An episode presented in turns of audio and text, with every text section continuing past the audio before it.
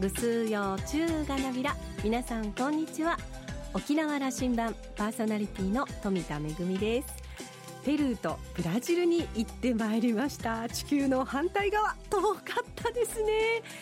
えー、今月あります舞台公演の打ち合わせで行ってきたんですけれども沖縄から東京に飛んで東京からアメリカのダラスを経由してまずはブラジルのサンパウロに参りました。サンパウロでの打ち合わせを終えてペルーのリマ。そこからアメリカのロサンゼルスを経由して東京経由で沖縄に帰ってまいりましたもう何回飛行機乗ったんだろうっていう感じでねあのお尻は痛くなるんですけれどもでも機内食も美味しいしそれからあの機内の時間ってねなんだかとっても私は大好きなので全然こう長距離移動って苦にならないんですけれども、えー、現地では沖縄県人会の皆さんにですねもう大歓迎をしていただきまして今月の公演の準備を進めております。さあ沖縄羅針盤今日も5時までお届けいたします。どうぞお付き合いください。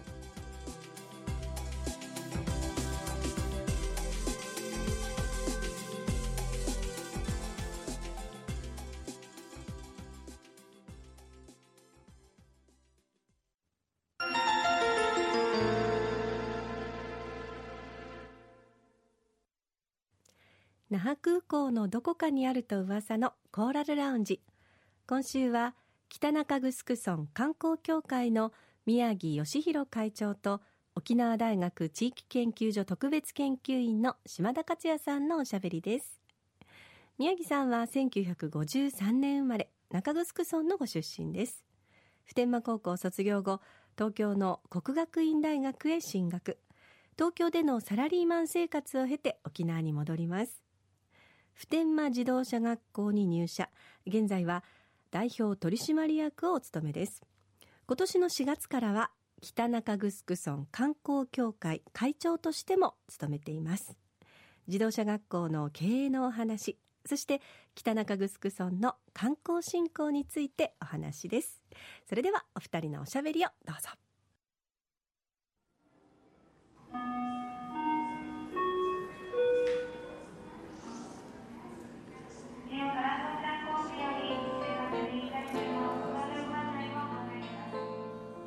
北中城村観光協会の宮城会長とコーラルラウンジです。よろしくお願いします。よろしくお願いします。あの宮城さんと北中談義をしたいと思っているんですけども宮城さん本籍は中城でいらっしゃる？中城の熊ですね。あの戦前は中城も北中もなかったわけで。そうですね。宮城さんの頭の中ではもう一緒ですか？そうですね、まあ、私があの生まれた頃というのはまだしっかり2つに分かれてましたのでもうすでに。そうですね、えただやっぱり気持ちとしてはですね常に一つという思いがあります。観光協会の会長に就任なさったので北中の将来に責任を持つ立場にいよいよなられましたね。いや大変な重責を担うと。引き受けてしまいましたね。引き受けてしまいました。最初に本業の話から、はい、あのあの定石の横に、はい。えー、普天間自動車学校があるとものすごく世界遺産の横であの教習勉強ができるわけですよね。そうですね。何年になられますかえー、っとそうですね。もう創立56年が経ちましたね、はい、沖縄の車社会の発展とともにってところですねそうですね、えー、ちょうどモータリゼーションといいますかそれが発達しかけている頃にですねやっぱり立ち上がってますから、まあ、ちょうどいい時期に発足してできたかなというふうに思ってます。あの北中城にありながら普天間自連とはこれいかに。これですね、うん、実は北中城という地名がですねなかなか有名じゃないと、うん、そこで普天間の方が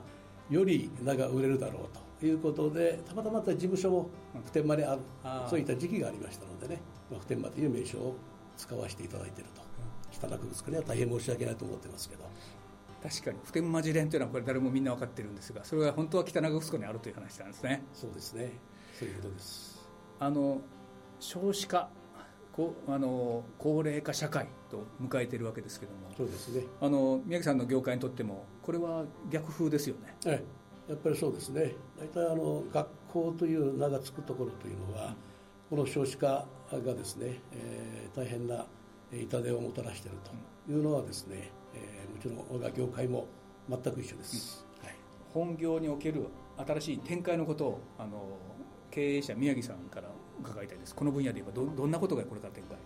そうですね、まあ、これから今あのもちろん、えー、高齢者、えー、の皆さんの、えー、講習をはじめですね。それが今ですね。そそれはありますよね。ありますね。だってそこマーケットどんどん広がってるわけですよね。そうですね、まあ、そういう対応もしていかなきゃいけないと、うんうん。それから私どもで言いますとですねあの高次脳機能障害の方々例えば脳梗塞で倒れられたと。でそういう方々が社会復帰をする場合にはどうしてもまた運転免許が必要になってくるということでその方々に対する、まあ、チェックをですね私どもで第一義的にはさせていただいてでそのチェックの結果をまた病院側でお返しすると。そういう方々のですね、まあ、需要といいますか対応もしなきゃいけない。ということが現実にやっぱ増えてきてると。運転免許証のの取り方の多様化と。あるいはあのそうなんていうかな学び方がこう多様化しているということが言えるのかな。そうですね、まあ、訓練の多様化といいますかね。はい、そういう分野からも私どもに、まあ、期待を寄せられているというのが現実としてあります。当面はじゃあ,、あの沖縄の高齢者の皆さんの安全を守る役割それでもやっぱり、運転僕ねやってもらいもらいたいなと思うんですよ本当は。そうですね。ですよね、えー、免許取り上げちゃいかんと思っていて。そうなんですね、うん、やっぱりそのあんまり免許取り上げると、うん、まあ、早く逆に認知機能の衰えが出てくるというのを現実的に指摘されてますね。僕のおじさんが84でもうね家族がみんなが取り上げるもんだから1年後にはもう弱っちゃって。うん。だからやれるもんならまああの迷惑かけずに運転できるものならそうさせてあげたい。そうですね。これは人情でしょ？うそうですね。だからその辺の狭間でね、うん、あの高齢者の皆さんは大変困っていると。確かに免許を返納するのも勇気がいると、ところがまた免許返納しないと家族が心配すると。いう意味ではですねじゃあその足をどう確保していくかどうか。これやはりまた社会の大きな問題としてクローズアップされるだろうというふうに考えています。これが非常に難しい課題を抱えているなと。自動車学校の新しいこう展開を期待してお待ちしたいと思います。ありがとうございます。あの我々一緒に取り組んでいる北中城村の観光政策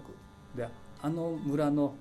我々の北中城村のあの価値をどういうふうにえー、宮城さん見ておられます観光協会の会長として。そうですね、まあ、あの北中城村というのはあのご承知の通りですね。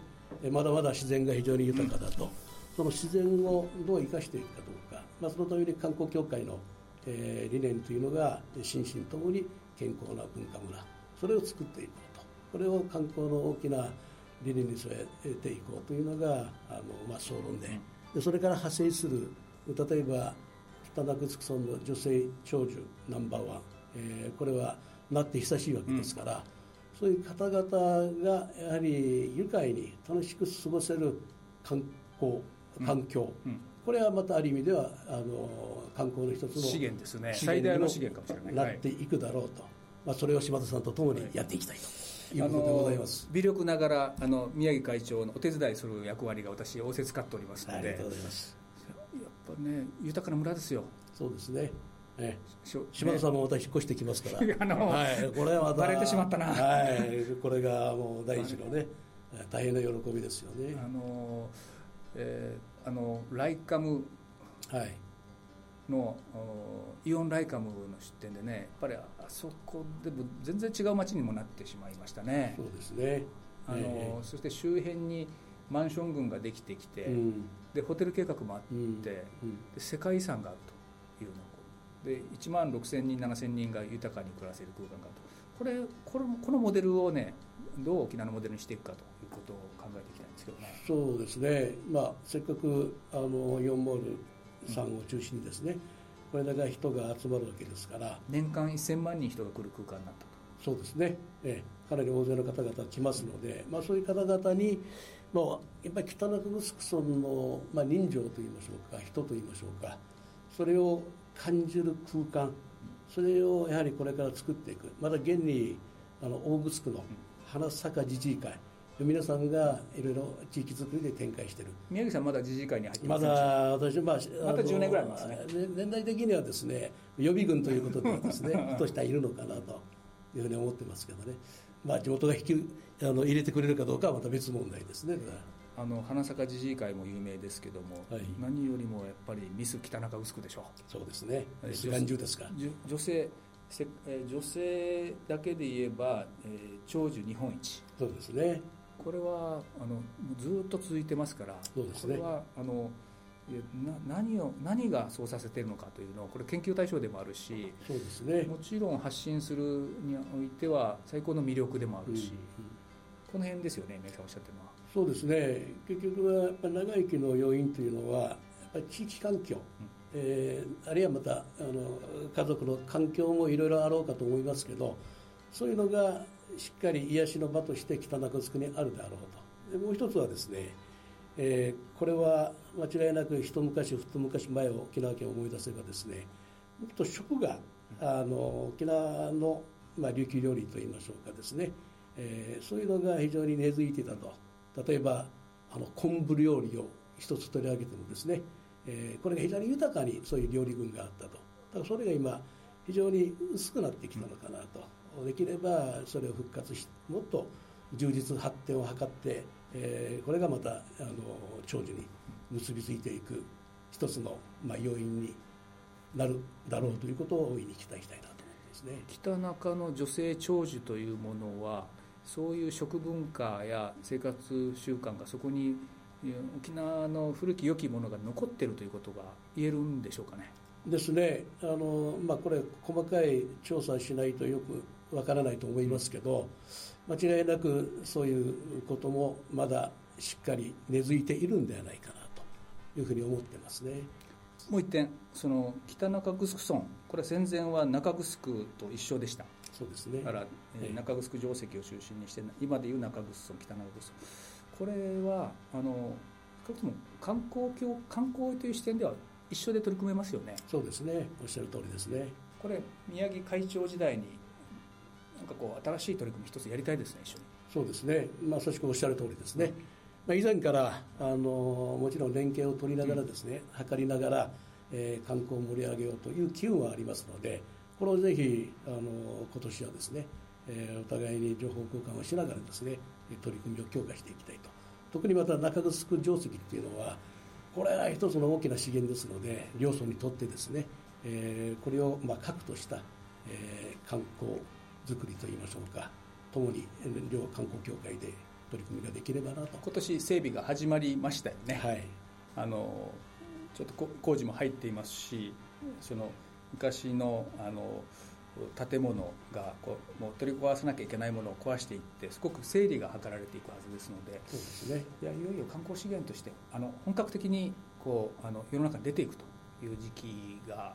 近づいてるなと思ってるんですがそうですね、まあ、私がおっしゃる通りですね、えー、これからがしっかりあの、まあ、発信できる環境ができてきたのかなと、まあ、そういう発信できる環境があればこそあの両村の観光協会でえー、何らかのイベントをですね、えー、充実を図っていくと。そういう歴史を踏まえてですね、えー、何らかの形のイベントができればこれは両村にとってもまた観光資源にとっても沖縄県にとってもいいのかなと。思いますね。あの観光協会宮城さんいつもおっしゃるその若手の活躍の場をたくさん創出したいねと作りたいとおっしゃる。あの、ね、全国から、えー、地域協力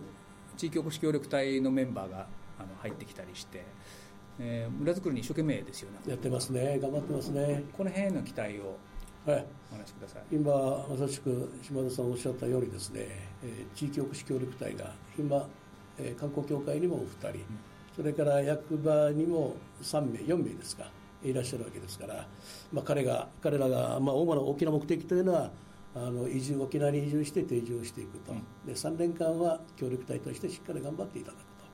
と。で頑張っていただくことによって周りがまた逆に我々県内の人間が刺激を受けていくと。非常にあの相乗効果があの出ている、えーまあ、彼らに一生懸命活躍をしていただく。それから若いしっかりしたその柔らかい能力を生かしてですね将来的にはですね自分が創業できるような環境づくりをですね、うん、私ども北中としてもですね考えていかなきゃいけないだろういうふうに考えています。これ優秀なメンバーなんですよね。大変優秀ですねはい大変助かってます。はい。あの最後食の話だけ。実はあの宮城さんが食のことをすごくこだわっておられることを知ってますので北中城村を食それがこう健康につながる食ということでの展開で魅力発信していきたいという話を最後に聞かせて終わりにしたいと思います。そうですね。あの、まあ、これ観光に限らずですね、えー、やはりこの北中城というのは女性長寿ナンバーワン、これがやはりイメージするのはあの住みよい環境、えー、それから人情豊かな環境があると。と同時にですねやはりもう一回あのこの食をですねしっかり、えー、昔の食をですね、えー、古き良き時代のその健康食をですね復活をさせて、えー、まあ我が村の健康づくりもしっかりまた県内の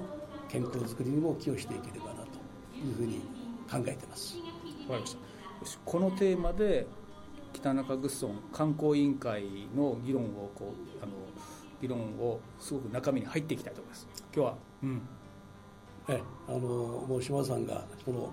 えー、委員会の長でございますのでぜひともですねそうでしたか、えー、正面から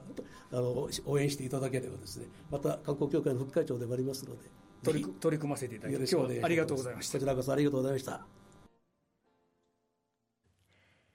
観光振興についてそして北中城の村づくりについてのお話もしていただきましたけれども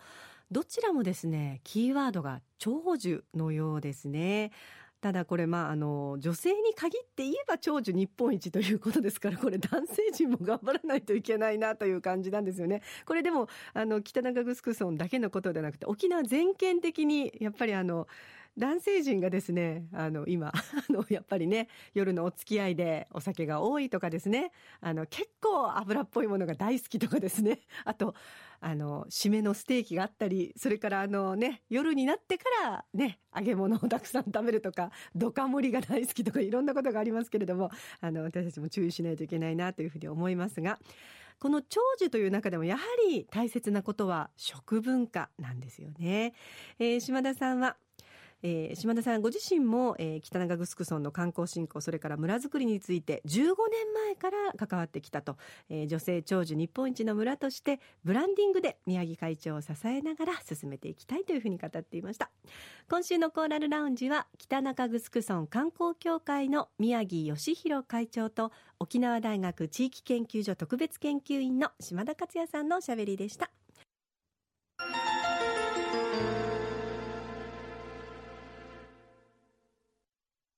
めぐみのあしゃぎだよりのコーナーです。今日は舞台公演のご案内ですよ。いよいよ今度の金土日と迫ってまいりました。琉球芸能アラカルトお好みでお楽しみいただけます。アラカルトという舞台公演があります。11日金曜日12日土曜日そして13日の日曜日の3日間国際通りのど真ん中にあります、えー、天ブス那覇の4階天ブスホールで舞台公演が行われます。何度かねあの番組の方でもご案内をさせていただいておりますけれども私富田が演出を務めさせていただいております。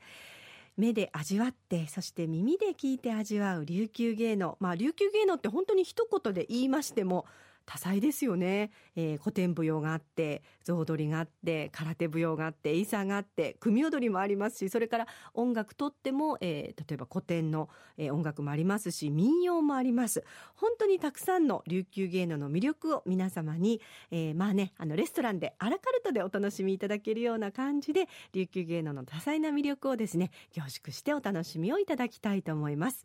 今回はですね皆様にあの琉球芸能をねわかりやすくご覧いただきたいなということで琉球芸能ソムリエが芸能の解説をいたします。沖縄県立芸術大学のイケメン講師として知られております。鈴木浩太先生にねソムリエ役を務めていただきまして講演を行います。玉城流玉泉会の皆さんを中心に、えー、客演の皆様もいらっしゃいます。多彩な琉球芸能ぜひお楽しみください。チケットは大人の方2500円。高校生以下は2000円。お問い合わせチケットのご予約はシアタークリエイト。電話番号090 3074-8295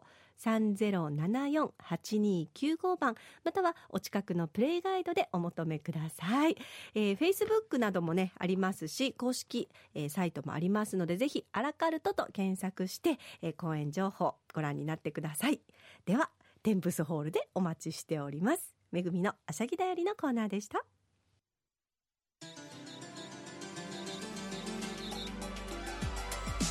ラジオ沖縄ではラジコでの配信を行っています。スマートフォンやパソコンでリアルタイムでお聞きいただけるほか1週間の振り返り聴取もできます。また沖縄羅針盤の過去の放送音源はポッドキャストでも配信しています。こちらはラジオ沖縄のホームページからアクセスしてお楽しみください。沖縄羅針盤のホームページでは番組情報の発信のほか私富田恵とコーラルラウンジ常連客の島田克也さんのフェイスブックへもリンクをしております。お時間のある時にぜひこちらもチェックしてみてください。沖縄羅針盤今週も最後までお付き合いいただきましてありがとうございました。そろそろお別れのお時間です。パーソナリティは富田恵でした。それではまた来週。